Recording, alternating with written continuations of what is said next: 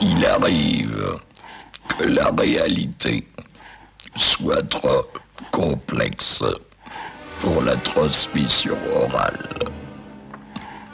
La légende la recrée sous une forme qui lui permet de courir le monde.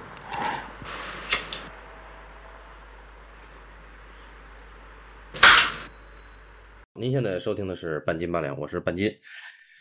呃，我是八两，大家好。啊。那今天呢，我们还是要继续特吕弗的专题。特吕弗在他的创作序列里边呢，有一部电影叫《华氏四五幺》。那这个电影呢，它的题材是一个所谓的反乌托邦的故事。啊、几乎是同一时间，戈达尔拍了一部类似题材的影片，叫做《阿尔法城》。那它是不是反乌托邦的故事，我们在后面会聊。呃，当时八两提到了这个，他俩几乎是同一时间拍相同题材的。他提了这个之后，我一看啊，这两个对比起来会非常有意思，所以我们会为这个华氏四五幺单独开一期专题吧。呃，也算是特吕弗的专题之一。呃，也要补充一下啊，这个说录这一期主要还是半斤先生提出来的，因为我最开始看《华氏四五幺》的时候，呃，他给我的印象并不是那么的深刻，然后也没有那么的好。我原本是想说把它放在就是特老师一顿胡逼拍的那一段里面，把它放在一起聊的，结果没有想到就是 你去看这个的时候，你非常的有兴趣，呃。其实是因为你的兴趣让我，反倒是让我觉得很好奇，所以我觉得啊这一期，咱们可以好好的聊聊这个东西。嗯，也是因为那个最近的所谓的形式啊，或者是呃气氛吧，不管是这个读《华氏四五幺》的原著小说，还是看《华氏四五幺》的影片，都会觉得很有意思。呃，然后在聊这个之前，有几句话要嘱咐一下大家，就是前一段时间我没有来得及更新，不是说我们的播客没有去录节目，而是录了一期，就是前一阵正在上映的一个电影，那个影片的主创也跟我们聊了一期，但是呢，呃，因为可能是因为片方的考量吧，就是我们可能聊的比较深入，那就到现在也没有回复这个东西能不能放出来，所以我们暂时视它为不能放出来。那这个就是沉没成本了。我作为这个主播是要告诉大家一下，另外就是要叮嘱一下大家，就是请听友们关注一下呃微信公众号，就是同名的微信公众号“半斤八两论电影”啊。然后也请微信公众号的订阅者呢去各播客平台去找我们的《半斤八两论电影》的这个播客去订阅啊，这样就是你有一个双保险，就不会走失啊。呃，那呃，公众号的更新它的频率就不一定。那我们尽量在保持这个播客的更新是一个月更新一期啊。前一段时间是因为出了一个特殊的状况，就刚才跟大家解释过了。另外，这个今天会聊到两部影片，一个是《华氏四五幺》，还有一个是《阿尔法城》。那《华氏四五幺》是有小说原著的啊。另外，《阿尔法城》呢，呃，因为它是一部法语影片，那这里面就牵扯到就是老电影的字幕译制的问题。那我看过一遍之后呢，有些细节我是很很困惑的，所以我在豆瓣上呢，在这个条目里面去找，结果发现有一个豆瓣的网友啊，他自己自制自翻的一个呃版本的《阿尔法城》啊，那那在此要鸣谢他一下，因因为他就无偿的就把他自制的这这个版本的《阿尔法城》发给我了，呃。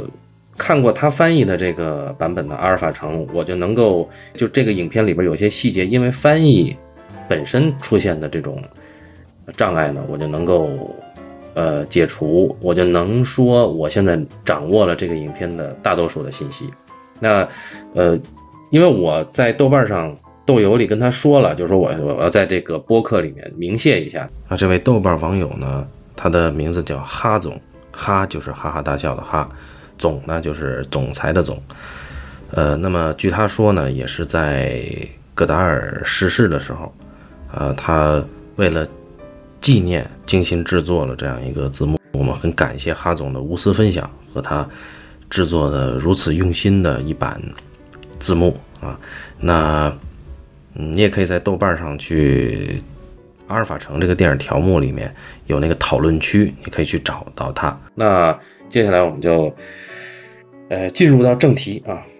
呃，我们还是先要讲讲华氏四五幺是个啥，嗯因为这片子吧是一九六六年拍的，那小说要更早一些，应该是五十年代，有一位非常有名的，在当年相当有名的一位科幻小说家，呃，这位老师老实说，我觉得现在的当代的，就是读者们可能也不熟悉他了。这位雷老师呢，呃，写的这个小说，号称是在他的图书馆里面写的啊，在某一个图书馆的地下室里面把它写出来的。现在这个小说，然后被特老师看见了，于是特老师就拍了这个。注意了，这是一九六六年，一九六六年的时候，特老师干的啥呢？他在一九六四年的时候拍的是《柔夫》，有意思吧？也就是说，嗯在柔夫之前，注意他拍的是正好是他最有名的那几部作品，就是《四百集枪击钢琴师》和和那个呃《足球战》。在那之后，他拍了《柔夫》，拍完《柔夫》之后，他就拍了这个《华氏四五幺》，这是一个非常非常奇怪的一个组合。就是如果有一哪位听友看过他的前面四部电影，再看《华氏四五幺》会非常的震惊，因为这一部电影跟他之前的所有作品完全不同，嗯，而且你你很难想象这是特里弗拍出来的作品。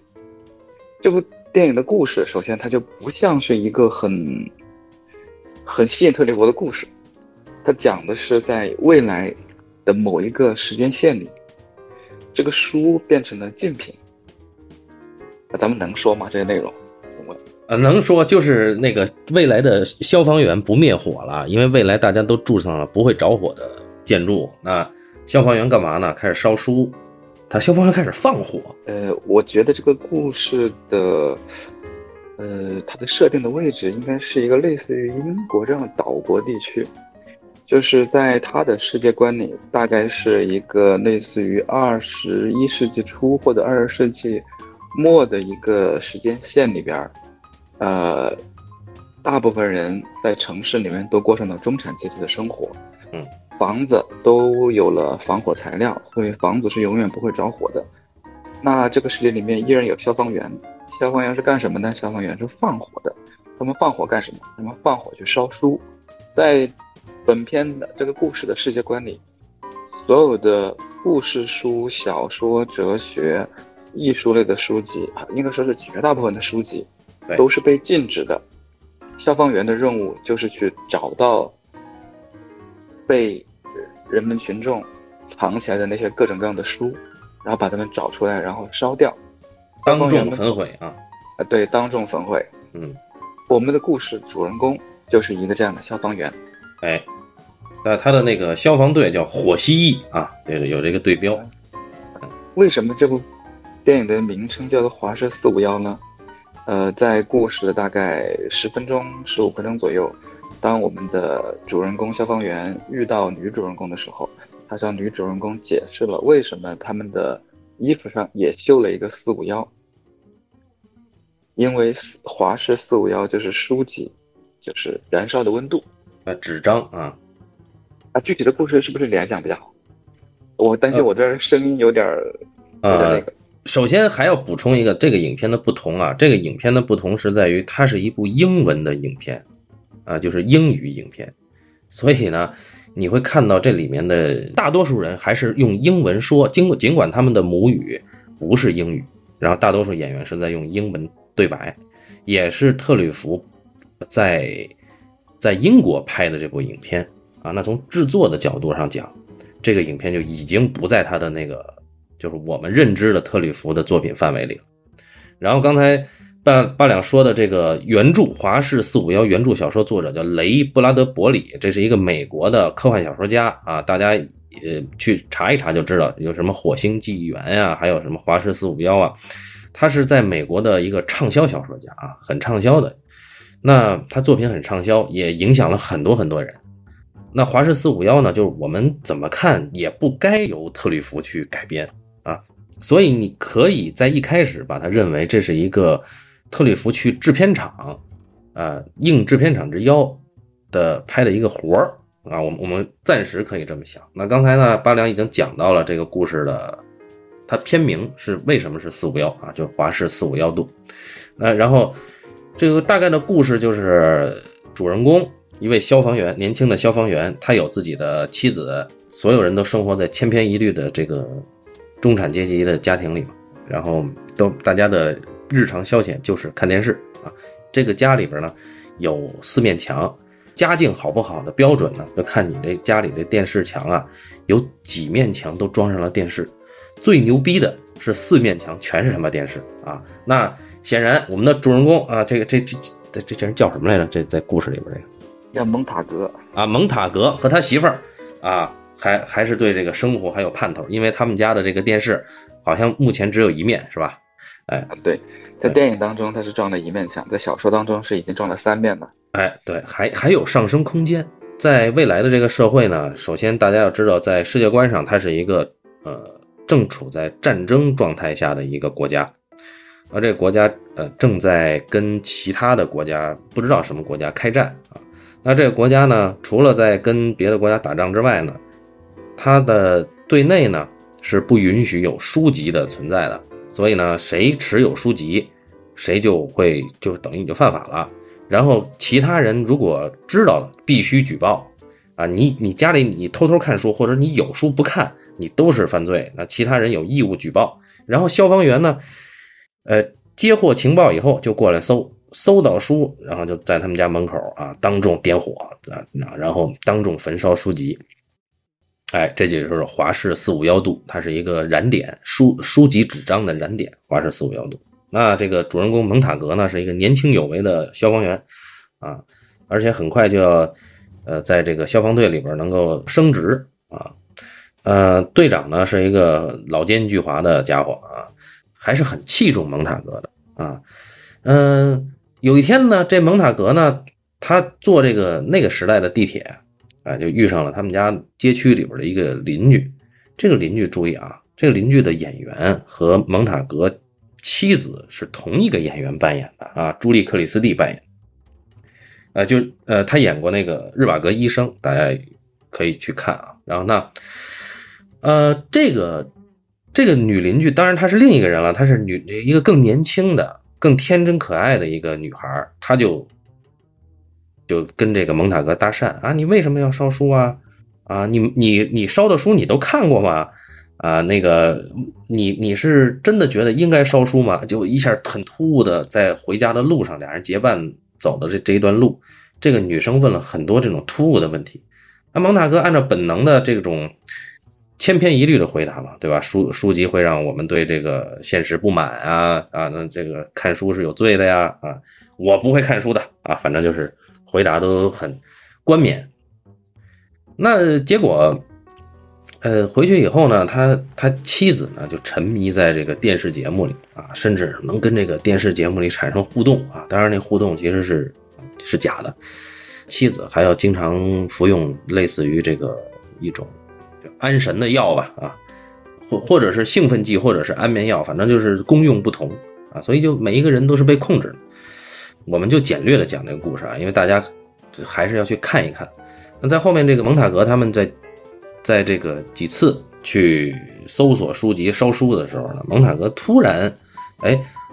呃，逐渐意识到跟他妻子已经没法沟通了，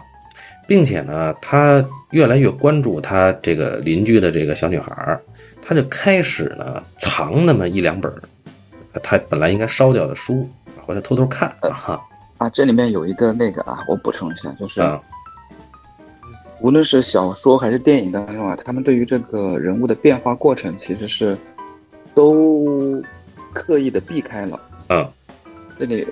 我呃，我希望就是为什么我对这部电影就是之前看了之后会有很多的疑惑的原因啊，其中有一点就是电影当中避开了很多我们认为是事件触发的那一瞬间，就像你刚刚说的，为什么邻居小姑娘对蒙塔哥有兴趣，对吧？按理嗯来说，嗯一个人对另外一个人有兴趣的那一瞬间，或者那个变化的那一瞬间，应该是非常有意思的。但他避掉的那一瞬间，他展现的就是有兴趣之后直接的对话。嗯，然后呢，呃，男主就是蒙塔格，他为什么会对书籍有兴趣？他也避开了开始的一瞬间。他给我们看到的时候，他给我们呈现的就是他在不停的烧书，坚决的反抗书籍，直到有一天晚上，他从他们家这个屋顶的那个壁柜里面拿下来一本大卫科波菲尔，他开始在那儿看。他并没有告诉你他是什么时候开始对书有兴趣的，他也没有告诉你他为什么会对这个书有兴趣。他呃，把这个事件触发的这个点，其实小心翼翼的避开了。但是他，但是你说他什么准备都没有做呢，也不对，他做了准备。嗯就像你你刚刚的那个，你刚刚没讲到的部分，男主他是很敏锐的发现了，或者说他他已经，我们已经用了几场戏，很清楚的展现了他跟他妻子的无法沟通。嗯对，他回来他跟他妻子是无法沟通的。注意，他妻子在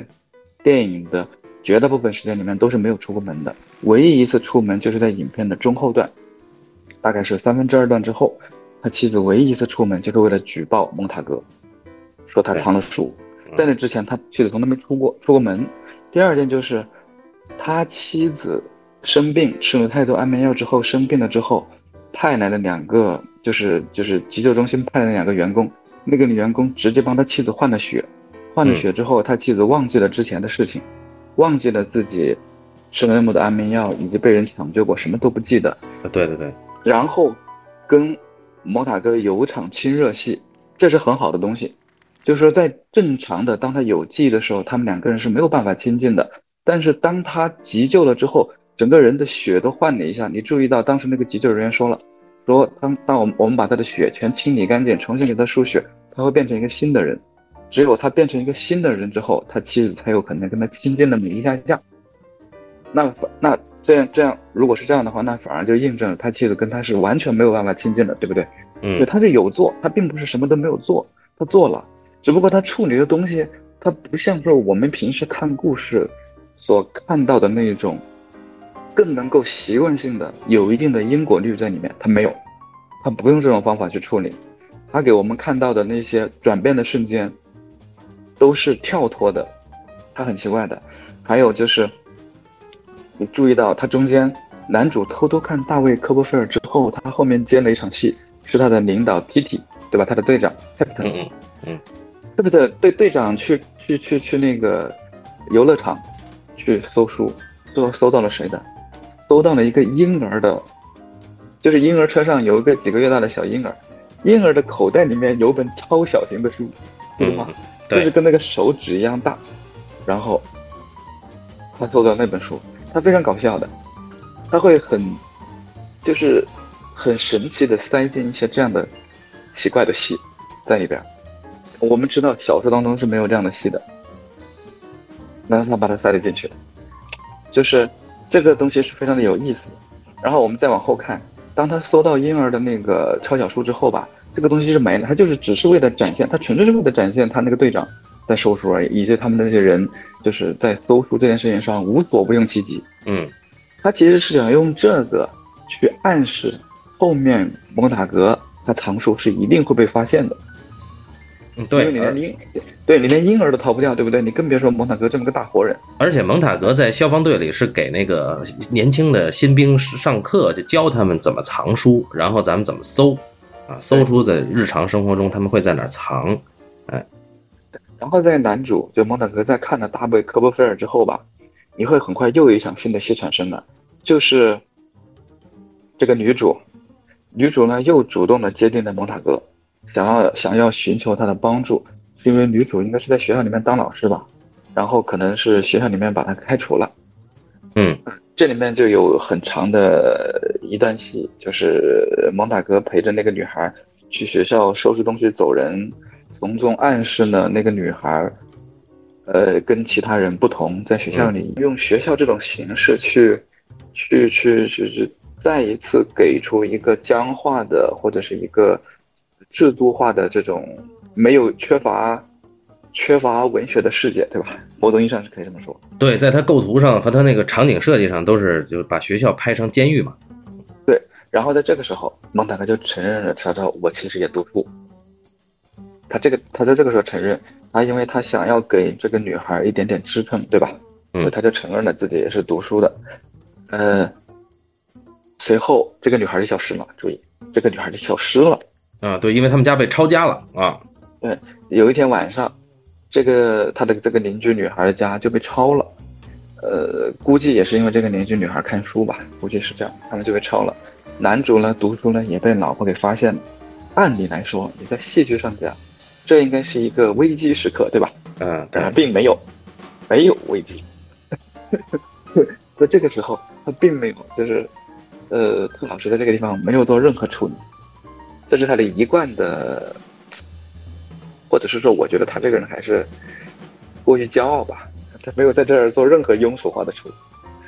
就是不要戏剧性啊，对他，他这个地方他就让着这个事件继续发生，嗯男主继续参加下一次任务，然后这个下一次任务应该是就是那个，呃，那个自焚的那位女士吧，应该是有一位嗯，有一位女士，呃，他其实也是学校老师，对家里有很多很多的书，嗯然后被蒙塔克他们消防队给抄出来，然后抄出来之后，那个女士不愿意离开，然后就跟她的书一起化为废，化为化为灰烬，对吧？嗯，有这么有这么一场戏，啊、这个戏，人在书在啊，嗯，反正先认吧，就是反正他也拍了，咱就先认吧。我是觉得很怪异的啊，啊，虽然小说有这一段，啊、电影也拍了这一段，但我看到这一段的时候，依然觉得非常的酷。旁插一句啊，我始终没有明白，如果你这样去禁书的话，那大概是怎么识字的了？咱嗯们识字的时候，不都是先学了一个单个的字，然后再用一句句的话把它组接起来，才能够找明这些字的语义是什么东西，对不对？嗯我们才能够明白这个字的意思。所以你一定是有那么一段段的句子，对吧？你有了句子，你不就有段落吗？有了段落，你不就有了一张张的书吗？就是你这个，难道大家学东西都是学到段落就不学了吗？我我觉得我觉得学标语就可以了，啊，就不需要书啊，因为你纯学标语，有一个可能性就是你可能不太懂得这个字的意义是什么。嗯我有点，我其实是有点怀疑，但是看这个电影中的人，好像他们的语言沟通又没 有问题，对呃这个这一点啊，这一所以点我对很对困对惑。这个这个这确实是很很理性的质疑，因为那个呃，再有一个呃，就是被一棒老师称作美国代进化 这个美国的女性批评家叫保林凯尔是吧？那个她写了一篇呃针对华氏四五幺的批判的电影批评，那其中其中她有一部分是在质疑这个影片的情节硬伤，就是八两刚才说的这个，就是你他妈都是首先你这些人都识字没有阅读障碍，然后呃你你怎么进的这个书？对，就是按理来说，呃，文字啊，像不文字和书本你很难切割，然后文字代表着语义，语义某种意义上是决定了我们的思维，也就是说，呃，我们的思维一定是跟我们的文字相关的。比方说，我们学的是汉语，那我们的思维方式一定是汉语系的。如果我们从小到大学的一直是英语，那我们的思维方式更接近于英语文法那一套。那你既然都学了文字了，你怎么会，就是你学了文字，你就一定有思维方式？你既然有了思维方式，你进这个书可能没啥用吧？我的意思。好，我为什么会提出这个质疑？因为后面有一段情节，后面一段情节是，当男主目睹了一位爱书之人的自焚而死之后，他大受震撼，于是他回到家里，发现他太太跟另外三个女人在一起，还在那儿看电视的时候，他忍无可忍，他就拿出了一本书，当众跟他们说：“我读书。”那四个那四个女人当然吓得半死，对不对？嗯因为独处是大忌啊。那个不管，我们的蒙塔格就拿起一本诗，一首诗开始读。他读着读着，你注意，这个时候四个女人当中，有的有一个女人害，有的女人害怕，有的女人嫌弃，有的女人憎恶，但是还有一个女人流下了泪水，她感动了，嗯她被打动了。就是这也充分证明了一个天天看电视墙的女人，也是懂得文字的意义的，就是说她还是懂的啊。嗯嗯嗯你嗯，要是他不懂，我就不说啥。但是你在电影当中，你都展示了有人是懂的，包括小说当中也有这一段啊，他明确无误的告诉了大家，小说当中也有也有这个女人，她也哭了，她也懂，就是文字还是能够打动人的，所以你这个进度干啥了？ 所以我嗯啊，我就啊保持我小小的质疑一下。啊，然好，后在他读哭了之后呢，这个呃，后面就是这个，就是他的隔壁邻居那个女孩，就是被抓被抓的事情嘛。然后我们这个时候呢，蒙塔哥呢就做了一件非常凶的事情，他想去找到那个女孩，他找不到怎么办？他自己闯进了，偷偷闯进了自己队长的办公室里面，去寻找那个女孩的资料，然后被他的队长发现了，他就蒙骗过去了。他蒙骗过去之后呢，这个时候呢，蒙塔哥就决定投奔新生活了。他就不想干了，他要辞职，他要辞职，他决定去找那个女孩去了。就是注意啊，这个时候没有人推动他，他自己人这么干。接下来才是他老婆，老哦婆说：“举你报他妈了辞职，我怎么装第三面电视墙啊？是吧对啊，啊直到这个时候，他老婆就开始举报了男主，然后是男主先有了行动，然后老婆举报了他，然后老婆举报他之后呢，然后上司就带着蒙塔哥一起抄了蒙塔哥的家，然后等到上司上司又要就队长又要烧蒙塔哥的书的时候，蒙塔哥一怒之下把队长给烧了，然后逃跑了，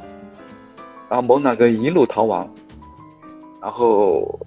啊，他是因为他之之间遇到过那个女孩啊，失踪的那个邻居女孩，那个女孩跟他说，说有一个有一些那个有一些人啊，是你沿哎着说铁书路人吧。对，熟人就是吧对你去沿着铁路去郊郊外，你能在树林里边找到这些人。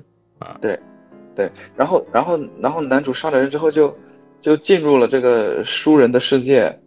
呃，然后官方就伪造了伪造了一个蒙塔格的呃死亡视频，就是那种假新闻嘛，对吧？呃，对对大对，家都，但是现在大家都很都很流流行了。嗯，从此以后有惩戒教育的。啊，啊呃对对，从此从此以后，蒙男主就进入了书人世界，在一个荒野当中和着一群书人一起生活，就没了，就是这个故事就到这儿了。啊就是，嗯嗯，这故事当中有我有很多疑惑的地方，呃，我先不说从从我所了解的故事上讲，因为我看完之后我是很懵逼的，我看完之后我想，就是一一方面我不明白他为什么要拍这个故事，因为我觉得这个故事完全不能发挥他的优秀的那一面，就是特老师他最优秀的那一面或者最聪明的那一面，是跟人有关的，而不是跟概念有关的，或者不是跟不是跟未未来这个东西挂钩的，他不是这方面，他不擅长这方面，我不明白他为什么要拍。第二就是拍你就拍吧，对吧？拍了，然后但是当中留留下了很多东西，我完全看不懂。比方说，我从开始到后面我都没有懂，就是呃这个蒙塔哥吧，在那个新兵学校里面不是还教大家怎么去搜书搜书嘛，对不对？怎嗯么放火、搜书，找到可疑的这个藏书人，还教这些东西。这课上呢就有俩新兵蛋子，对吧？那俩新兵呢一开始就被队长叫出去批评，后面又还出现过，还是被批评。我就一直在想，这俩新兵是干啥的？嗯，对对对对，那个对很暧昧这俩啊。这俩新兵我完全没懂，是说这两个新兵之间有什么情感上的关系被队长发现了吗？嗯，对我对的看着对像他们嗯队长队长他们产生的批评吗？还是什么？我完全没明白这俩有啥。然后我又去看小说，小说上没这俩人的事儿啊。 对啊是对，然后第二个就是那个女主角，这个女主角朱莉·克里斯蒂演的那个女孩儿，这个女主角她来的非常的匆忙，走的也非常的匆忙，她的故事当中每一次出现，她只是为了推动这个蒙塔哥，然后而且她还是一种更像一种已知的角度去推动蒙塔哥，她好像就知道蒙塔哥怎么样一样，每次她都给我这样的感觉，她好像一开始就知道蒙塔哥是个什么样的人。然后他的每一场戏都是在推动蒙塔格往前走，就是或者是解开了蒙塔格在我们心目中留下来的一点点的未知或者悬疑，然后他就消失了。而这个人就非常的奇怪，而在小说当中呢，小说当中他就消失的更彻底，对吧？就是某一天他就突他然是不是他是那个他是被撞死的，因为那啊个小在未来他是世那世界些就是他们都是高速公路，对，啊，飙车族被撞死了，嗯，就是就突然的死亡了。我觉得就是突然死亡也不是不行啊，啊，他说他死了，那其实，在小说里嘛，这个女孩的死呢，对这个蒙塔格是一种读书的，是一个刺激的动因啊，但是也没有直接写到，但好歹比对特里弗严谨一点啊。对，特里弗他现在把这个人当成这么去处理，我觉得是很奇怪的。呃，然后你再后最后就再说到保定凯尔老师，嗯你那次看完保内凯尔老师的书，你觉得啊，这什么鬼，对不对？你啊啊，对对对，但是我检讨一下，就是我前天又重新读了一遍，我发现这个我他他是对的， 对吧？我就说那个东西，大部分他的那个大部分我还是认同的，因为我最认同的就是两点：第一，他觉得范老师没有办法在这样的故事里面发挥他的优势。我觉得一个人一个影评家如果这么说的话，至少他是希望他能够表达出他的优势，对不对？嗯所以他还是，我觉得他应该还是欣赏特老师的，嗯所以他才会想尽办法去去去，用用从自己的角度去分析，去想尽办法去骂他啊，对为什么这个东西不是那么的适合你。所以我觉得这一点，呃，还是爱之深责之切吧，还是本意还是好的，咱们还是可以这么说。第二个，他确实有几点吧，呃，跟我的想法一样，就是当我没有办法从一个就是很基础的理性去支持他的话，那我就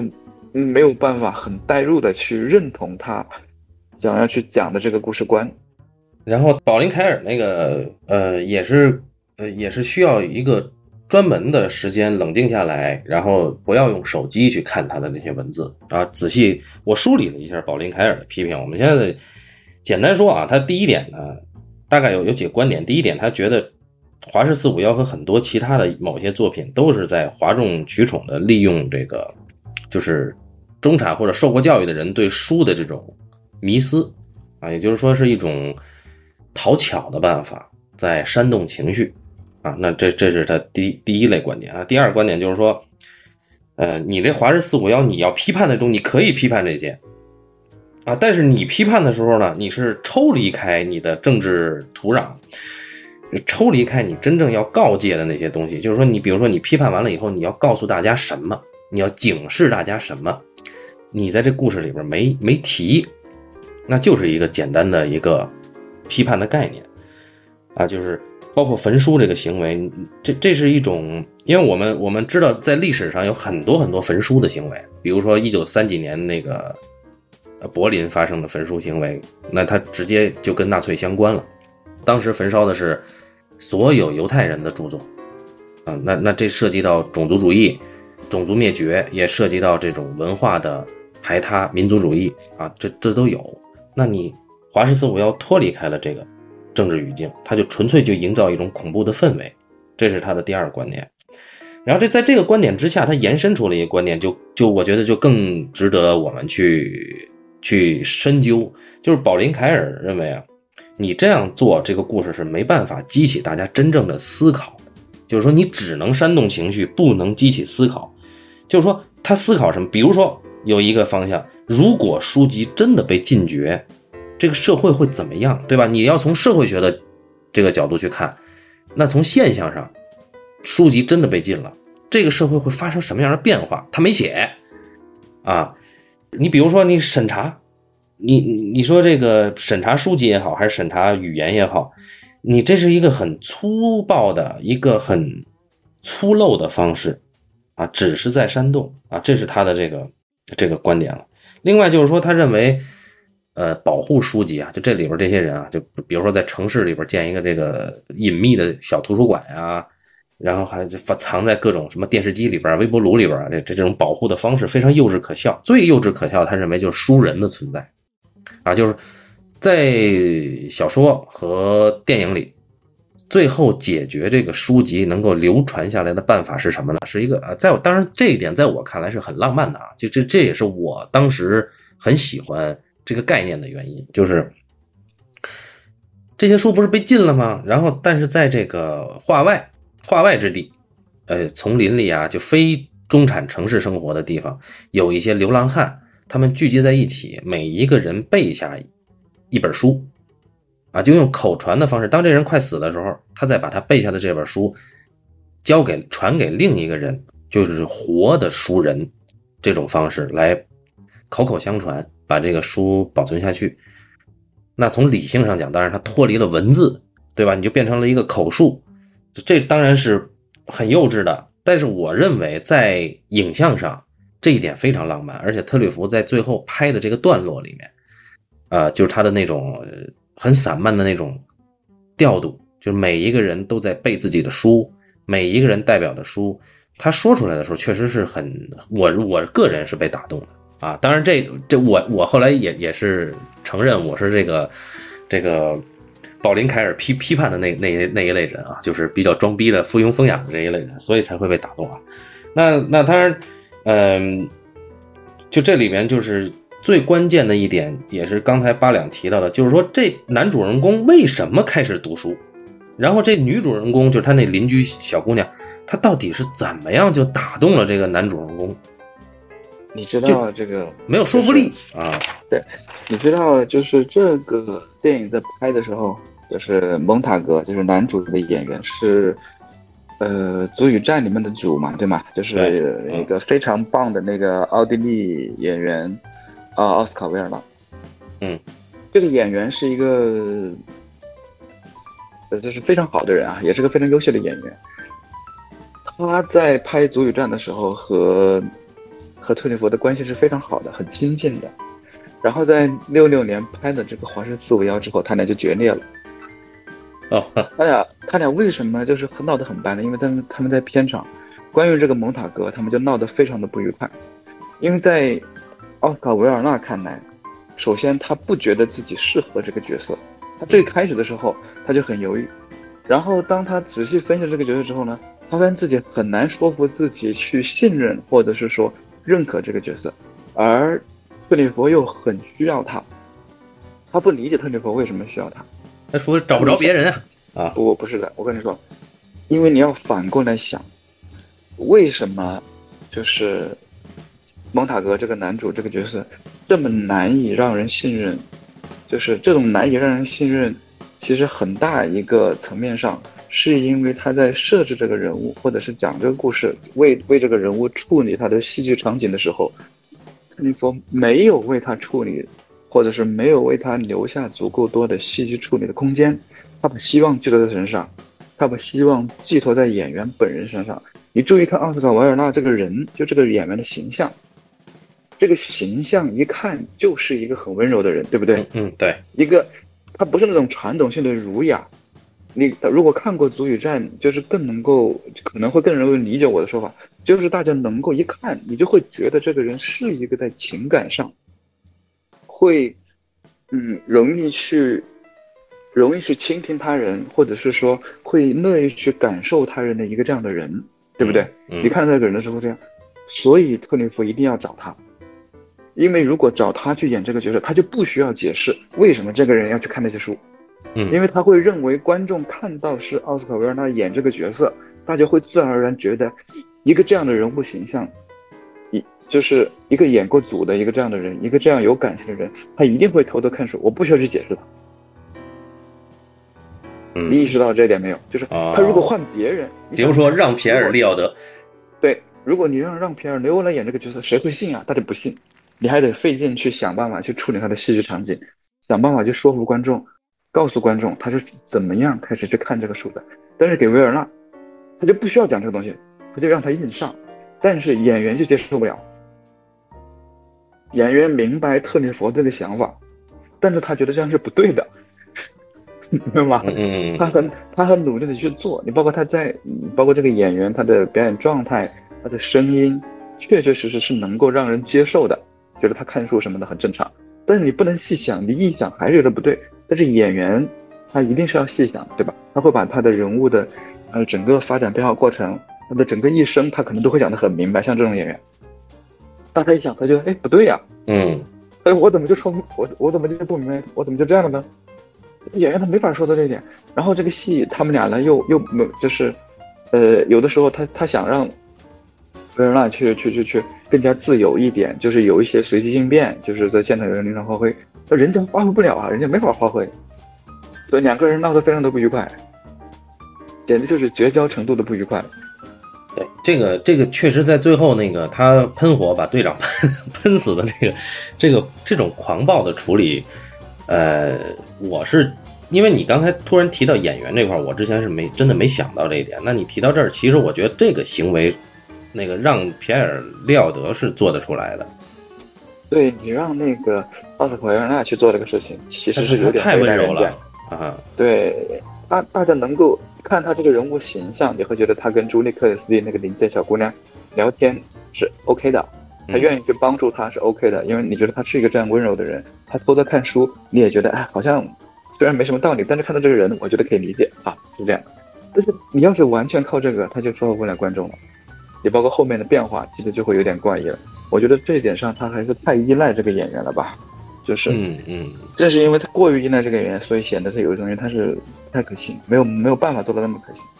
嗯，那个呃在在小说里边，其实还有一个角色叫叫费伯，这个这个人是个教授，以前的教授。然后那个他是给了男主人公一些指引的，就是他就当男主人公呃知道邻居小小妹撞死了以后，男主人公他怎么知道有树人的书人的存在？怎么知道呃去找书人啊？并且这个这个教授发明了一个耳机，让这个男主哎还有人完公整戴的。过程，对，有完整的一个变化的轨迹吧，就不是说很有说服力，但是至少它有。对，在电影当中就没有了，所以就有点离谱嘛。呃，对对所对，以我对是，所以我才说，就是六六年的时候，这位老兄拍个这个片子真的是很离谱。你想，他六四年拍的是《柔妇》，六八年拍的是《偷吻》，你觉得离谱吗？ 就是在这两天之间，他拍那个《华氏四五幺》，嗯那就很难相信，就是，嗯，不知道脑袋里在想啥，也可能是那个时候拍片的机会多了吧，然后就开始瞎干而且这确实是一个制片厂的电影。啊，对，嗯，也可能是因为受了前一年六五年戈达尔老师拍的《阿尔法城》的影响，心中不服，啊为什么高达可以拍，我就不能拍，我也拍一个，呃，所以这个保林凯尔他有一个作为一个电影批评家啊，呃作为一个批评家，他有一句话还是很很厉害的。他说这个特吕弗的天赋是展现生活的丰富性啊，他他本有可能成为让雷诺阿的继承者，但是他迷失在对希区柯克的这种 这种无脑的崇拜里面啊。哎我觉得这就是人可爱之处嘛，也还好吧，我觉得，嗯，这才会让人觉得你跟他亲近。如果这人真的就是跟着让人啊一阵狂奔，你就觉得那又是男爵贵族了，对不对？又有点小小的问题。呃，让我们回到那个吧，就是我看完这个《华氏四五幺》之后，嗯，我就马上又回头去看《阿尔法城》，我是在零八零九年吧，呃，看过《阿尔法城》，我觉得那个时候看《阿尔法城》的人应该不多，嗯呃，纯粹是因为那个时候为了读书做准备，就去看这个片子，呃，当时晚上看困了，但是很神奇的是，当我再一次看到《华氏四五幺》的时候，我会马上就想起它，于是那个时候我就意识到。哎，这个阿尔法能给我留下的印象绝对不止看困难，他一定还有什么东西吸引我， 就是不然我就不会记得他，对不对？于是我嗯又跑过去又看了一遍，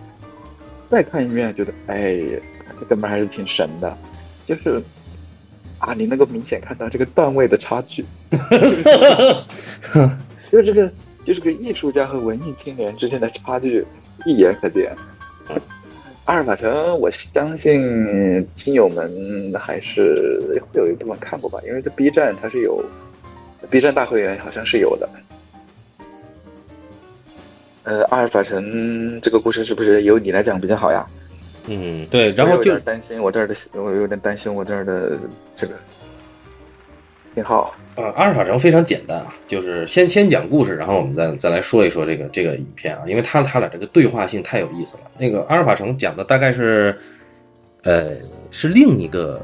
就同一时间的另，你可以理解为同一时间的另一个空间。它应该是一九九几年代，一九九几一九九零年代，在在一个虚构的一个银河系的首都啊，叫阿尔法城啊，银河系最繁华的一个城市。一呃，阿尔法城里边呢，呃，就是所有的人物他的行为都要接受这个核心系统的监督和控制，所有的行为都必有其逻辑。那这个你可以理解为《西部世界》第三季里边有一个核心大脑啊，他在这个影片里叫阿尔法六十啊，或者阿尔法六零，他呢是控制了整个这个城市里的所有的言行的。那突然有一天呢，来了一哥们儿，就是穿着这个鲍家的那个装束啊，这个一个法国的那种破风雨衣啊，然后啊，开、对，嗯，对，这儿我需要就是跟各位观众建立点，就是这个高达老师，就是用拍黑用拍黑色电影的方法去给你拍一个文艺片儿，知道吧？ 啊他这个人物出场后面的动作，你一看都觉得是这不是鲍家老师出场吗？啊他在干大事吗？对对对对，然后他给你讲个文艺片儿，哎，这个牛逼就牛逼在这儿啊！为什么说他是新浪潮的这个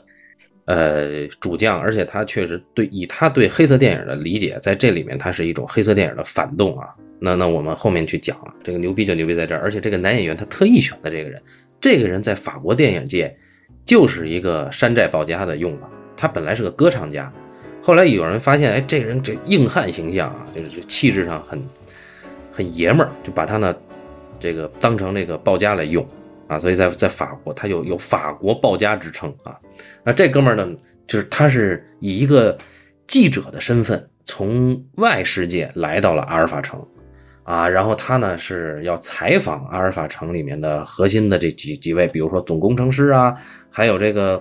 这里面的这个阿尔法城里边有一个这个呃核心的这个教授。教授啊，他要采访这些人。对，这位大哥呢，他不仅长得像鲍家，他还起了一个美国人的名叫做 Henry。啊，那这个角色叫做伊万· Johnson 啊，伊万·约翰逊或者伊万·詹森。他以记者的名身份来找一位叫做冯布劳恩的教授。这个教授号据说是阿尔法整个阿尔法计划的，呃，总工程师吧。对对对是对，然后他还发明了什么死亡射线什么的。对对对，像这种外来访客呢，在阿尔法城都是有专人陪同的。对，呃呃，来到了酒店，进了酒店之后，开场就非常的拉风，开场就有一个三等陪护呃，那个对啊啊，三等半游啊啊，也嗯开场就有个三等伴游，啊，很漂亮亨利啊，很漂亮，给亨利带亨利带进了酒店房间，给他放好热水，然后问他是不是要洗澡啊，给他放好热水，然后就开始脱衣服，准备要陪亨利这个一起一起。嗯亨利大哥马上展现了鲍家老师的威风，死干！啊，说找找女人我不会自己找吗？滚啊！然后这个时候就冲进一个男人说啊，你居然跟这个女人怎么怎么样啊？你看仙人跳，马上啊，真的开场五分钟就是仙人跳，五分钟之内就让你看到了黑帮片里面的蛇蝎女人和仙人跳的故事。然后呢，大哥就把那人给杀了。然后一阵跳起，砰砰几枪，真的就是开场五到十分钟之内，这一气呵成全搞完了。所以你会很静静，但是我难道看了一个美国片吗？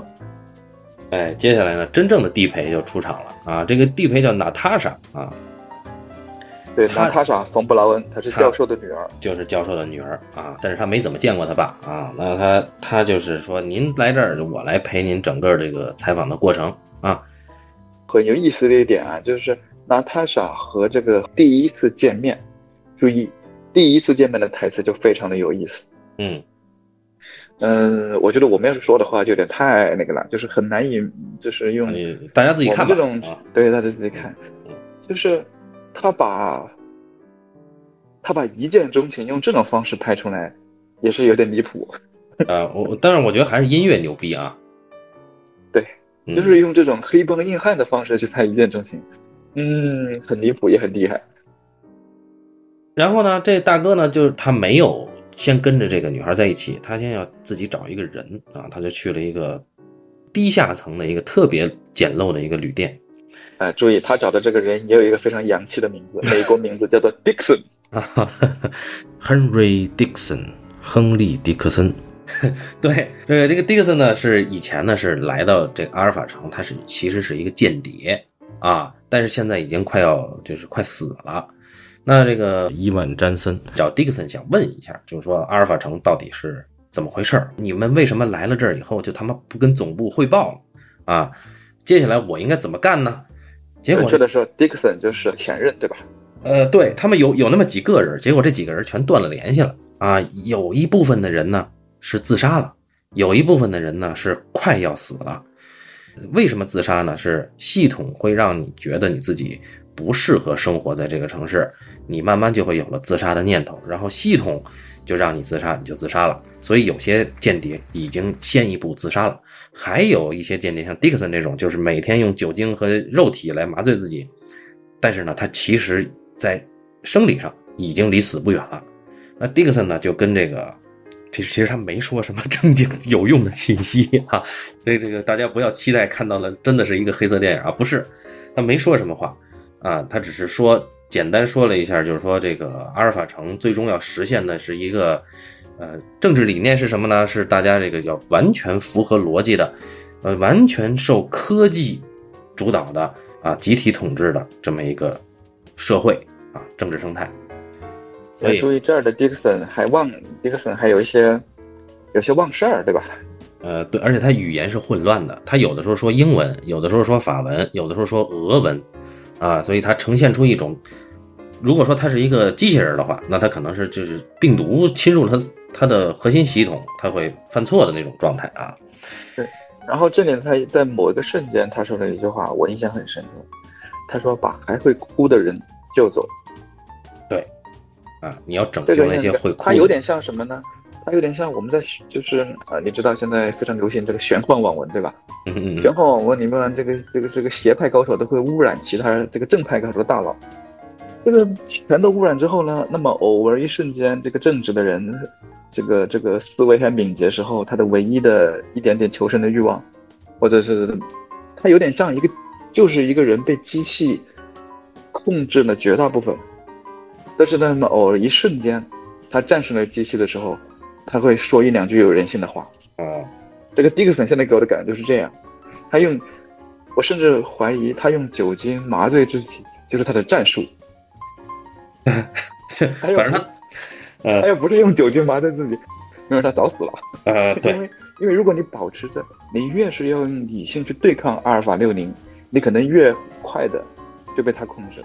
嗯然后被他要么就被他控制，要么他的肉体上消消消消除了。嗯然，后 Dixon 用酒精疯狂的麻醉自己之后，逃得一命，然后坚持到了现在。然哎，后还能偶尔说一两句有人性的话。啊这个说说完就死了，啊这句话说完他就死了啊。所以我觉得 Dixon 还是很棒的。对，迪克森临终呐喊的这么一句啊，然后啊还留给了这个伊万詹森一本诗集，这个非常重要啊。这本诗集呢是超现实主义诗人艾吕雅的一本代表作啊，叫《痛苦之都》是吧？对这个国内可能就读这个的就少了。啊，而且那个国内翻译的已经被大家查一下，就被骂的已经不不要不要的了，啊就翻译的非常差，所以就不用想了。那但是呢，这位网友就这个哈总，他自己翻译了其中就是艾吕雅的一一首诗，就在这里面念到的这首这首诗啊，那我觉得还是挺有意思的。大家如果有机会的话，去豆瓣上可以去私信一下啊，去看看能不能呃像我运气这么好去要到这个影片。后面就是送走了 Dixon 之后，就去找娜塔莎。嗯，这个时候呢，就是有一段很神奇的，就是阿尔法六零开始大谈特谈。那注意啊，全篇经常有阿尔法六零在那大谈特谈，这是合理的，因为整个城市都是阿尔法六零控制的，它出现在故事中的任何一刻都不奇怪。啊，对，你这里可面以阿尔法六零谈的是时间、文字还有逻辑。对，以及它本身的意义。这个，嗯，我有后面要看的时候，我会觉得阿尔法那边在这个时候聊的有点早，但我回头再想想，觉得他还在那儿聊吧，在后面聊好像又不太行了，所以我也就嗯也就接受了。呃，就是你可以理解为，你进入到阿尔法城以后呢，会有一个系系统已经进入进入到你的这个脑子里面，对，它会不停的在那儿播放它的广播，对，它有点像是一种控制你，或者是一种慢慢侵入你的思维的一种手段吧。嗯， 然后这个这个阿尔法六零的声音，呃，非常的有特点，大家可以去体会一下啊。哎，然后这个就找到了娜塔莎，娜塔莎工作的部门非常有意思啊，它是语义研究所啊，语义词语的语，意意义的意啊，那个语义研究所里面，她是一个女程序员儿啊，她是记忆和行为部的女程序员儿，好像还是二等程序员儿吧。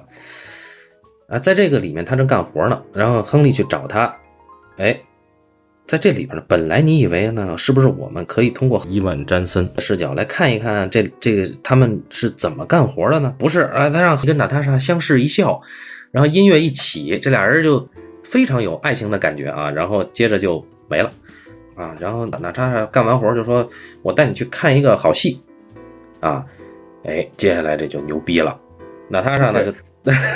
去参观死刑去了啊。”这这个里有一个啊，这啊里有一个啊。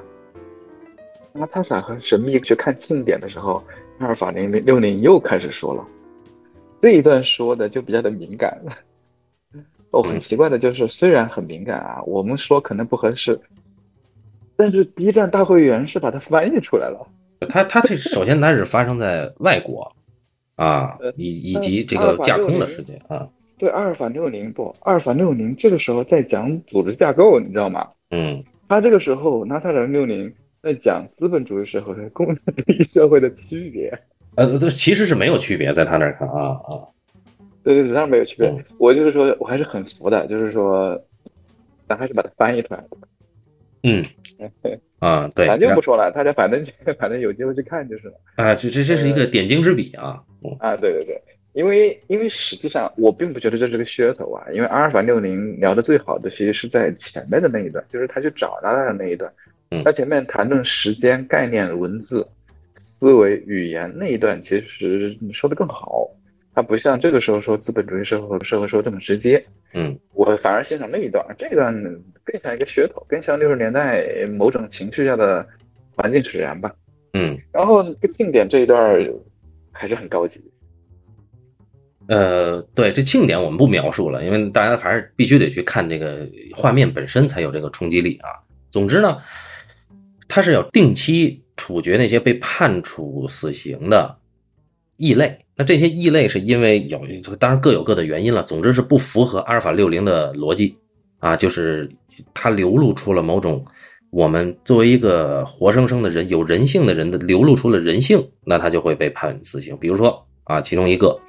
啊，他因为他妻子死了的时候，这个男人哭了，所以他被判处死刑 啊。然后呢，呃，所有的这个有头有脸的人都来观礼啊，都来看这个死刑啊。这个死刑把暴力和色情处理到啊，我觉得是非常非常美的一种程度啊，这分寸也特别好，所以大家还是要自己去看。这里有一个嗯，很能很能看出功力的地方，但是我不明白为什么他们俩同时拍，呃，也都拍了没几年，为什么在功力上差距这么大啊？就是你仔细一想，这玩意儿也不经想，对吧？你嗯仔细想，你也觉得这个东西有点离谱，不能接受。但是你在看这个触觉的时候，在相比华氏四五幺里面那个火星的时候啊，你就会能够很明显的感觉到，你信这个不信那个。呃，是，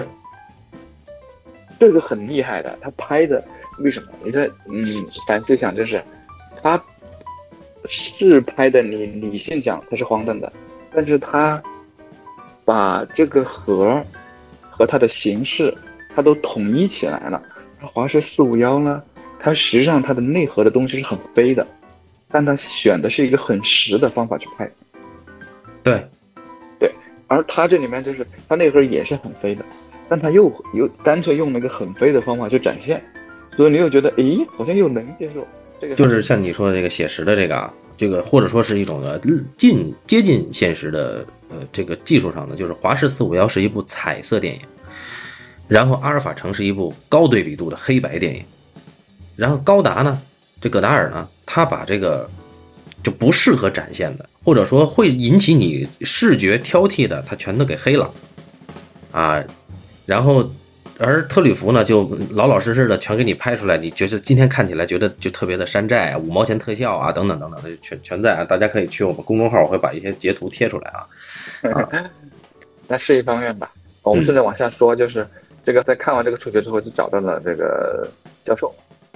说这个冯布劳恩教授，我要跟你聊一聊。这个教授拒绝了他，嗯就是不跟他聊。然后这个这阿尔法城的人们就把员工们就把啊亨，利保安关起来啊，，嗯啊，关起来就开始各各种审问他。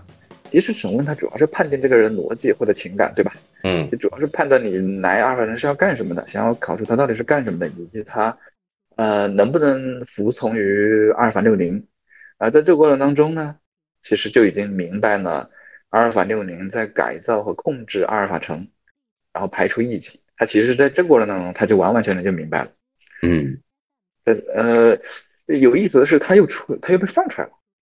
嗯，注意啊，他被放出来了。就放出来以后啊，他是那个总工程师接待了他啊，就是啊说对有这一种这那个程序员那总监吧，啊，可以这么说呃。成员总监不是那个冯布劳恩博士啊，不是那哎个教授。，这是长得很猥琐的一个总监啊，嗯，接受他之后呢，又放他走了。放他走了之后呢，注意，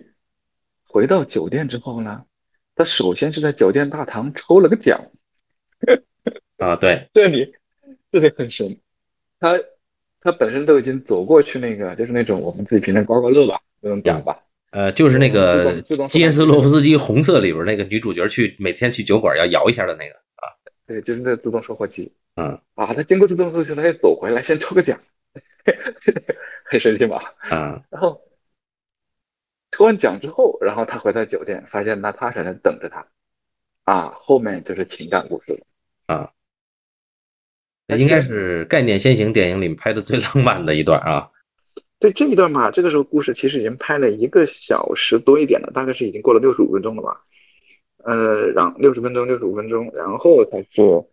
娜塔莎。他一开始还以为娜塔莎是什么监视他啊什么啊，然后嗯后来才发现，因为娜塔莎没有办法表达自己，嗯他一这种没有办法表达自己，才让亨利明白娜塔莎呃对他产生了爱情，对吧？而对，就是就是因为这样，亨利才相信了他。因为实际上这是很有意思的事情，在阿尔法城，你能够表达自己，就说明你这个人有问题，就是没有人性了。你没有办法表达自己，就是因为你想表达有人性的那一部分。所以亨利又相信了他，亨利决定给他读诗，读的诗就是那个痛苦之都，对吧？嗯他到来又读不懂，他说我得去找字典，啊，他就到处去找字典。这个时候呢，来了一个送餐的小 哥，送餐小哥有本字典，拿啊他俩就把那个字典拿走了啊。这里有个彩蛋，这位送餐小哥是安托万，对，一九六五年的，一九六五年的安托万应该啊二十岁了，啊二十岁了，还没有好的抬头纹，他很 高很达把他突兀抓过的来啊，对，很突兀的送了一本新字典啊，高达把他抓过来啊，对 变成对一个送字典的服务生。哎，然后这个这个亨利就发现这个字典每天都在变，啊，每天都会有一些什么单词啊、文字啊消失，而有些字，当这些字从我从这些字典里面消失了之后吧，你自己也会慢慢的就忘记有这个字儿，这个就很厉害了。呃，而且这个字这也典就是在这个阿尔法城的居民里边儿，他他一直认为，因为大家知道，在西方的呃这个不管是酒店还是旅馆里面，那个床头抽屉里一定有一本圣经，所以他们在阿尔法城那些居民呢，一直管这个叫圣经。然后这个亨利拿起来一看，我去你妈的圣经，这他妈是字典啊，而且还他妈每天都变啊，又有一些词儿被删了，嗯，就是每天都有字儿被删，每天都有字儿被删。对然后亨利发现了，因为你住在阿尔法城的人，你是自你自己其实很难发现，或者你发现不了，嗯，因为你你一个每天都在敲击模式发生的变化的过程，这有点像宣传机器吧？我嗯们简单的说，有点像意识形态宣传机器一样。嗯它如果它统一了，而要小心翼翼的在每天每天变化，你生活在其中的人，你是意识不到这个变化的。就像我们自己注意不到我们的朋友有一天变老了，是或者是变变变变变胖了，可能过只有过了五年不见、十年不见的朋友，突然一下才能发现，啊，这是一个道理。于是呢，纳塔尔他自己其实意识不到，等到亨利发现了之后，纳塔尔才知才意识到了，哎，字典也少了字儿，然后才意识到“爱”这个字儿，哎然后纳塔尔觉得自己不正常，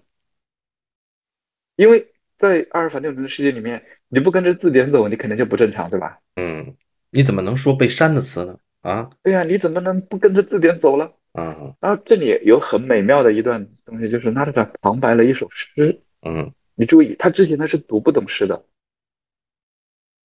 然后当他自己意识到自己不正常，明白了字典正在一点点抹掉他的人性的时候，他旁白了一首诗。这个，嗯，即便是现在啊，过了六十年，你再看他的那一段，还是还是不 low，呃，秒杀了绝大多数的这个高概念还是广哎不告 low 片啊，他对他那一段他的处理方式还是不，他他用的非常的简单。嗯，整个方法其实是很简单，它但是它并不 low。然后再往后就是，啊，这这他个们俩这哎就这首诗还是关于爱情是什么啊，或者说爱本身是什么的，这这首诗啊，大家会去看，呃嗯，对，大家可以自己看一看，这个是嗯我觉得是蛮美的，因为嗯这就是高丹老师的功力。你一开始觉得他一直在搞黑色电影，到这儿到这儿你就发现这很很高级的小清新啊， 嗯，是吧？非常高级的小清新。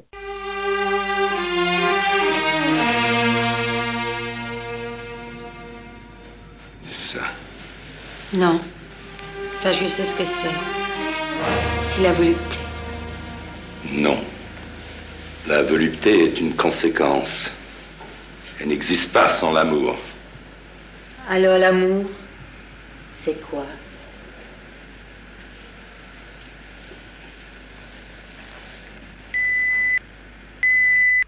Ta voix, tes yeux, tes mains, tes lèvres. Nos silences, nos paroles. La lumière qui s'en va, la lumière qui revient. Un seul sourire pour nous deux. Par besoin de savoir, j'ai vu la nuit créer le jour, sans que nous changeons d'apparence. Ô bien-aimé de tous et bien-aimé d'un seul, en silence ta bouche a promis d'être heureuse. De loin en loin, dit la haine. De proche en proche, dit l'amour. Par la caresse, nous sortons de notre enfance. Je vois de mieux en mieux la forme humaine, comme un dialogue d'amoureux. Le cœur n'a qu'une seule bouche. Toutes les choses au hasard, tous les mots dits sans y penser, les sentiments à la dérive, les hommes tournent dans la ville. Le regard, la parole, et le fait que je t'aime. Tout est en mouvement. Il suffit d'avancer pour vivre, d'aller droit devant soi, vers tout ce que l'on aime. J'allais vers toi. J'allais sans fin vers la lumière. Si tu souris, c'est pour mieux m'envahir. Les rayons de tes bras entr'ouvraient le brouillard.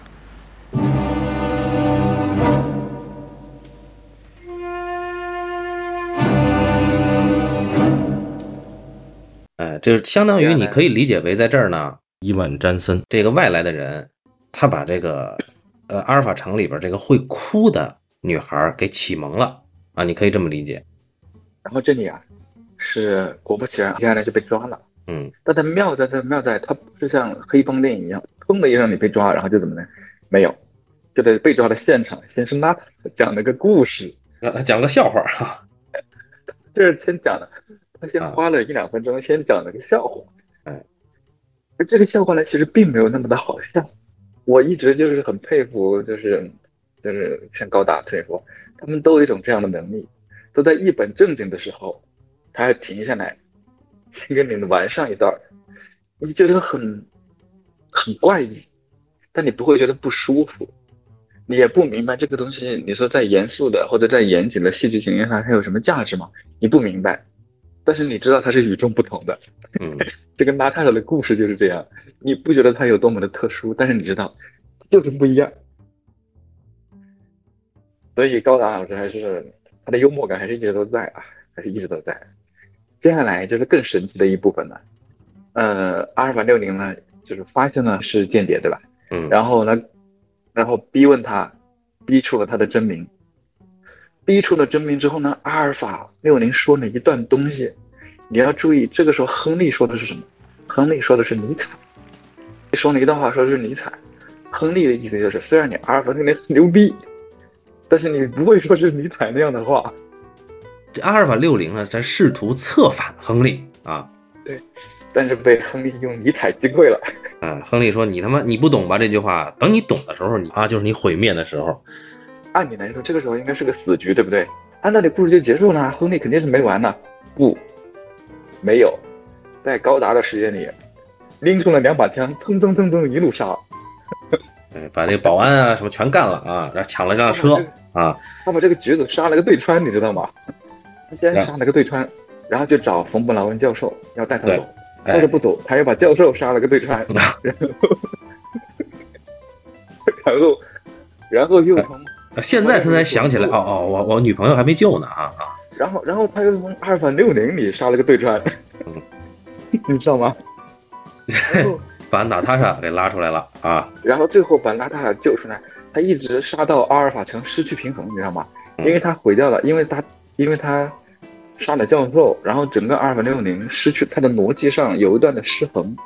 所以你看这里整个阿尔法城里面的人的行动啊嗯，它的整个失衡逻辑失衡表现在人的行动上，就是人的平衡也是人也失去了平衡，嗯虽然它很外化啊，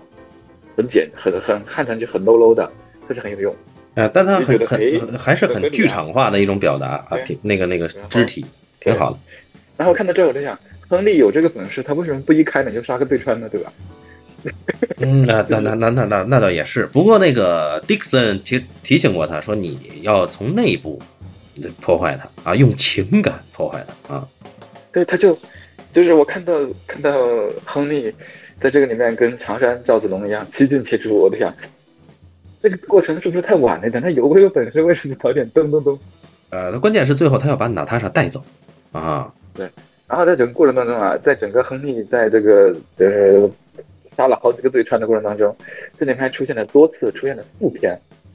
我想了很久，觉得他应该是曝光，就是那个时候用的胶卷，这是应该冲洗失败了。嗯，他不大可能是主动他想干这个事儿，那就是他拍了一条，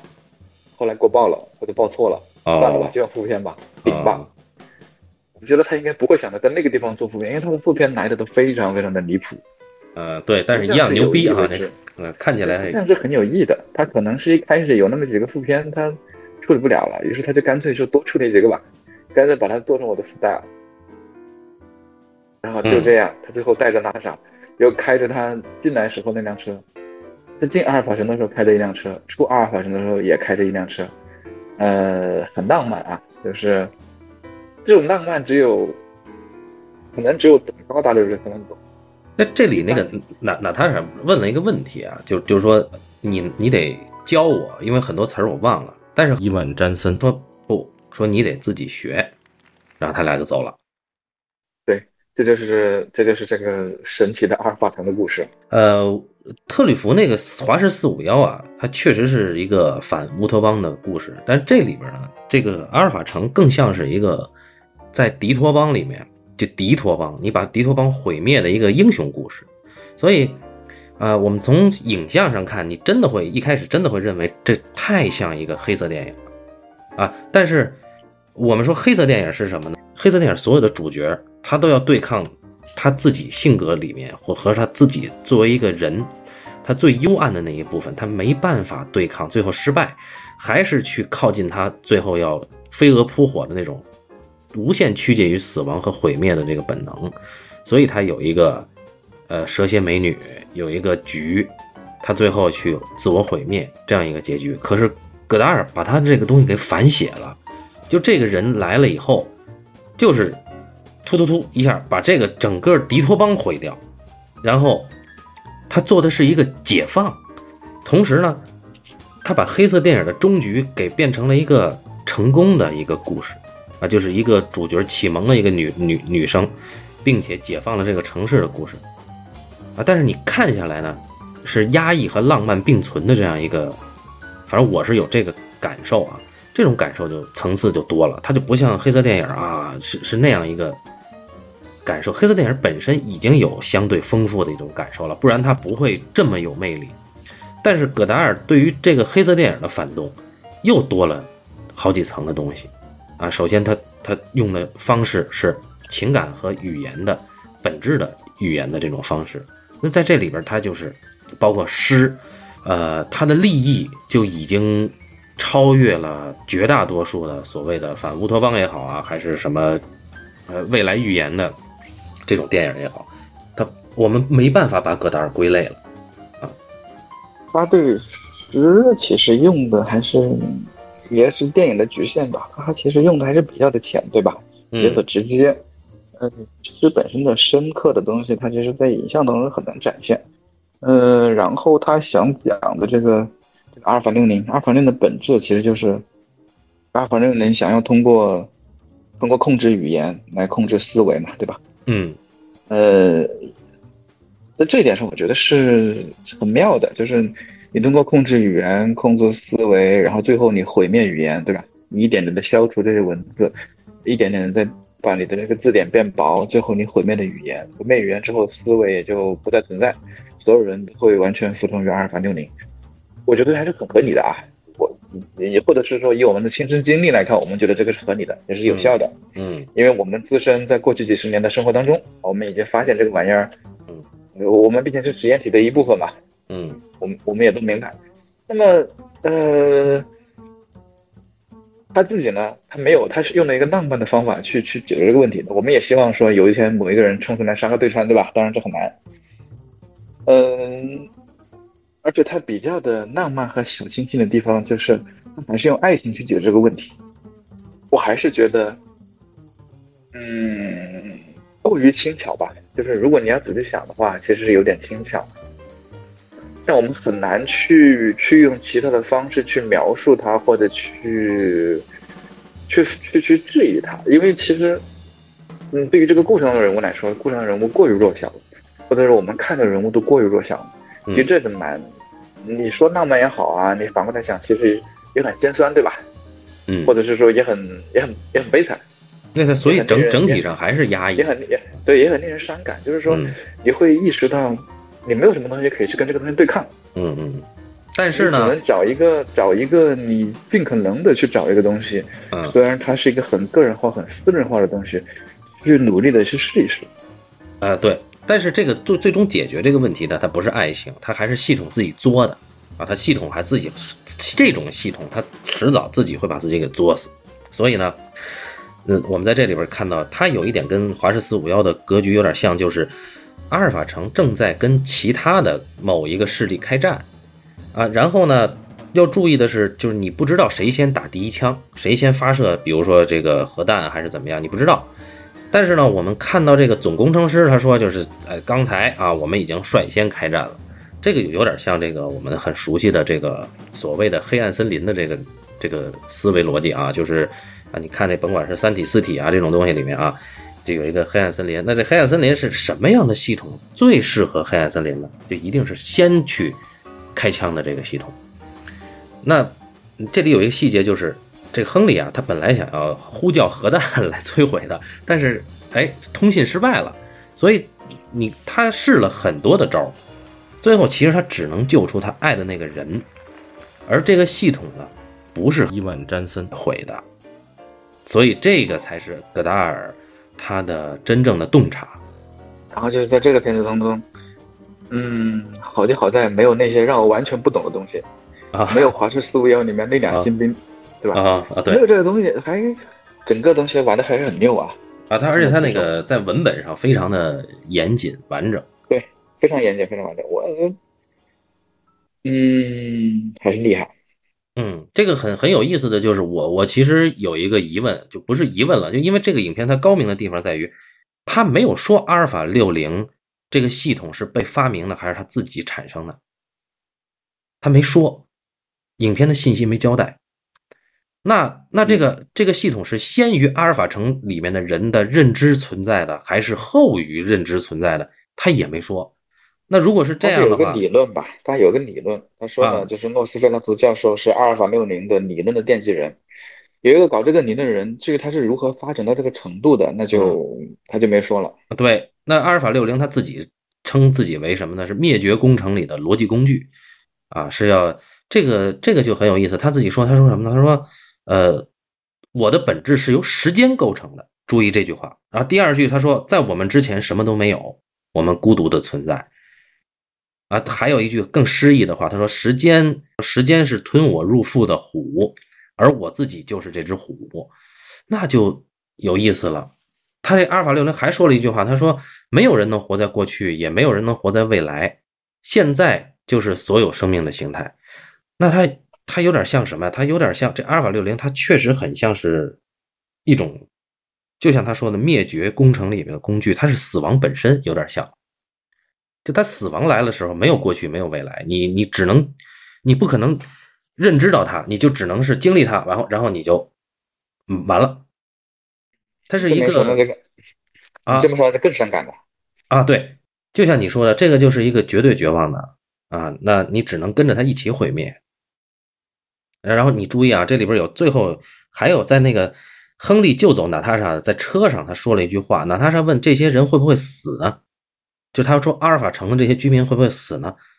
亨利说不会，他们慢慢慢慢过一段时间会自己好起来的。这个城市将会成为佛罗伦萨那样。 Vous êtes né à Tokyohama,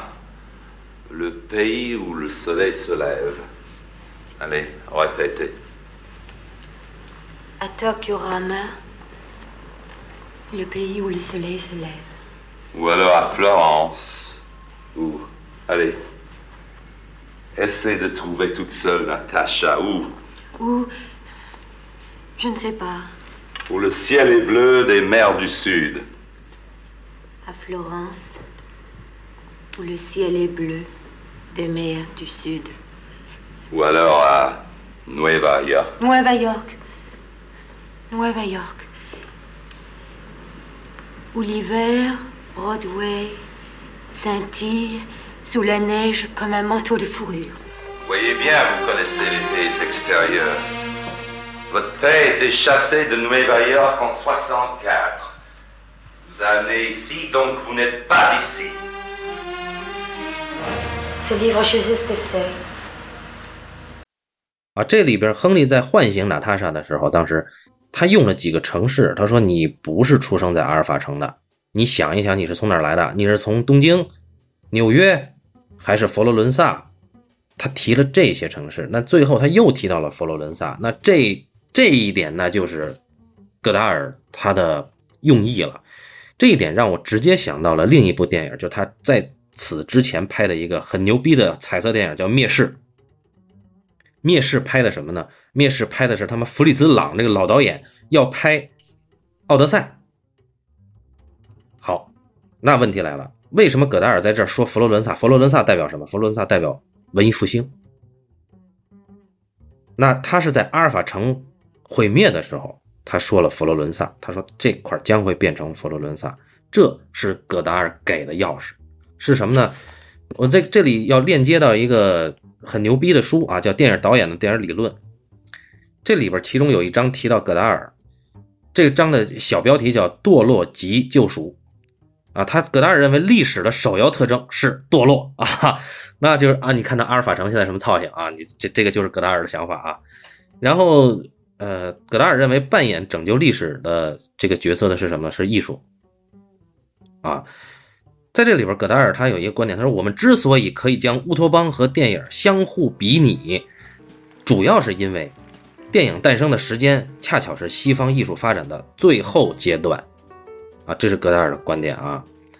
哎，他说那他这这个为那段源自欧陆始于文艺复兴时期的历史画上了一个完美的休止符。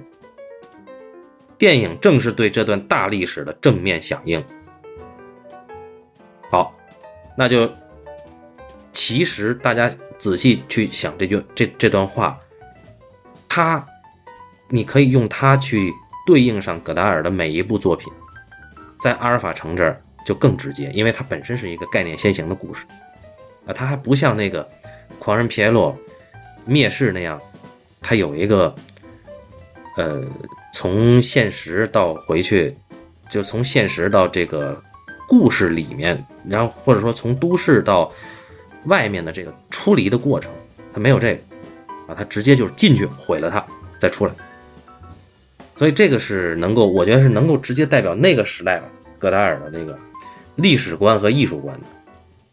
那这个链接到跟特吕弗的专题一起说的时候，他就把特吕弗的风头全抢掉了。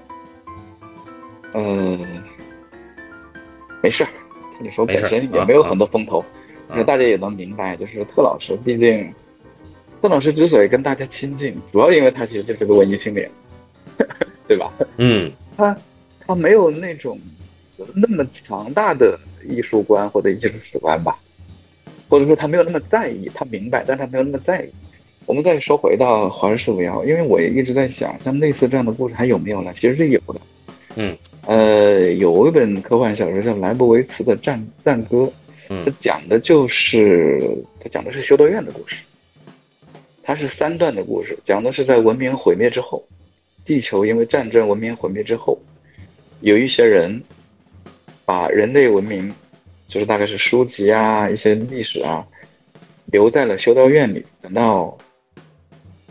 就是在漫长的等到人类重新归于中世纪的黑暗之后，然后他们把那些书籍啊、这个资料啊，一些已经慢慢被人遗忘的这些东西，被大家所看不懂的东西，全都存在修道院里，等待等待人类再一次有了科学的发展，等待人类再一次能够认识他们。嗯这是这故事是很好的，啊这个故事这个小说不长，嗯，十几万字啊，我觉得可以看一看。他在讲，他是从另外一个角度去讲书籍对于人的意义和价值，或者说他把书和宗教，他把文明和宗教想尽办法去，去去去，不能说调和，更多的是他把它联系在一起去考思考这个问题，嗯以及从宗教的，以及从换了一个这个角度，其实你能够更加深入的思考人为什么要一次的毁灭自己。因为这个这本书厉害就厉害在，呃，故事的开头是人类毁灭之后，嗯毁灭之后的几百年，那么核辐射已经慢慢消失了，人能够慢慢恢复正常了之后，呃，修道院的书，修道院的人在努力的去保护这些书。那么在第二个第二故事的第二个章节里面是人们慢慢的去发现了这些书，然后但是现在的世界里面又有了新的统治者，新的战争。那么当战争和权力在一个战争和权力笼罩的世界里面，呃，就是追寻知识的人去如何去从这些古老的书籍里面去寻找科学、寻找真理。然后到了第三部分的时候，人类又一次发明了核武器，人类站到了比 站到了更高级的地方，嗯，但是人类还是避免不了就忍不住啊，人嗯不知之。于是修道院再一次嗯带上了他们的书，带上了他们所有的资料，然后就是找了一艘星际飞船，奔向了茫茫宇宙，去新世界去建立新的修道院。而这个故事当中，传有一个人永远都在出现，就是相隔了好几千年，但是总有一个神秘的人物出现。这个人是谁？这个人，这个人物就是拉萨洛。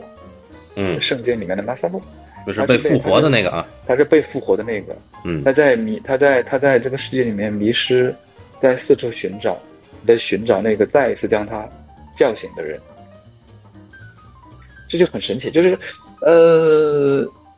我相信这个故事也是会有人拍的，然后也很神，他从另外一个角度也去讲这种书和人类文明的价值和意义，当然啦，他是既浪漫又很悲观。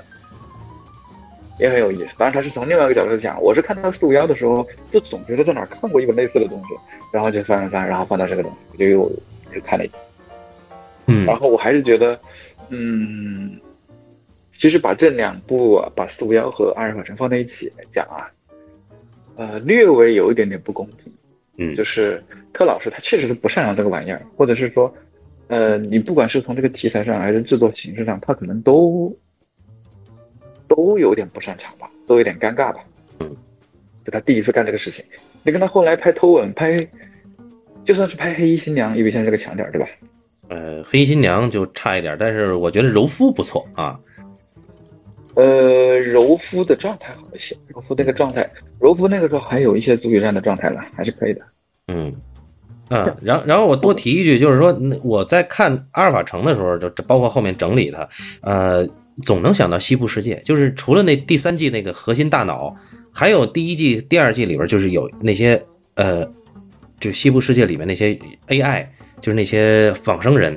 他们脑海里老有一个声音叫“快想起来，快记起来”，对吧？他老有一个唤醒他的那个声音，哎，所以我觉得啊，就是阿尔法城也好，或者阿尔法城背后的这个理念也好，它还是对后世很有有很大的影响的啊。可能看的人不一定很多，但是这个影片它的还是很，我还是很庆幸能在在聊特吕弗的时候发现了这个。 OK，推荐大家都去看一看。呃对，大家看一看。然后我们后面再聊特吕弗呢，可能就没有那么主题鲜明的聊特吕弗，就是看看后面是呃集中一期还是两期，我们把它给聊出来啊，对我吧觉？得上上次咱们聊哪儿了？啊，就是上次只是把安托万系列结了嘛，我觉得还可以聊聊。一个是他那些神神道道的也是一些，哎，其实他神神道道的那一些，就是有几部还是拍的很不错的，反而是他模仿希区柯克的那几部吧，就笨手笨脚啊。就每每给人一种心有余力不足的感觉。嗯，好，我们到时候会反正择机吧，啊，择机来来来找那个，因为呃，就是他模仿希区柯克的这一块呢，要先把有一本书先得啃掉，就是希区柯克论电影的这这本书啊，是特里弗整理的，这啊花了很大的心思、钱呀、时间呀，是特里弗采访希区柯克，相当于是对话录。那这本书得啃掉之后，才能再聊。所以可能先拍不是，可能我们先聊那个神神道道的那个啊。嗯，好，那就感谢大家收听这一期的半斤八两啊，我们下期再见。好，下次再见。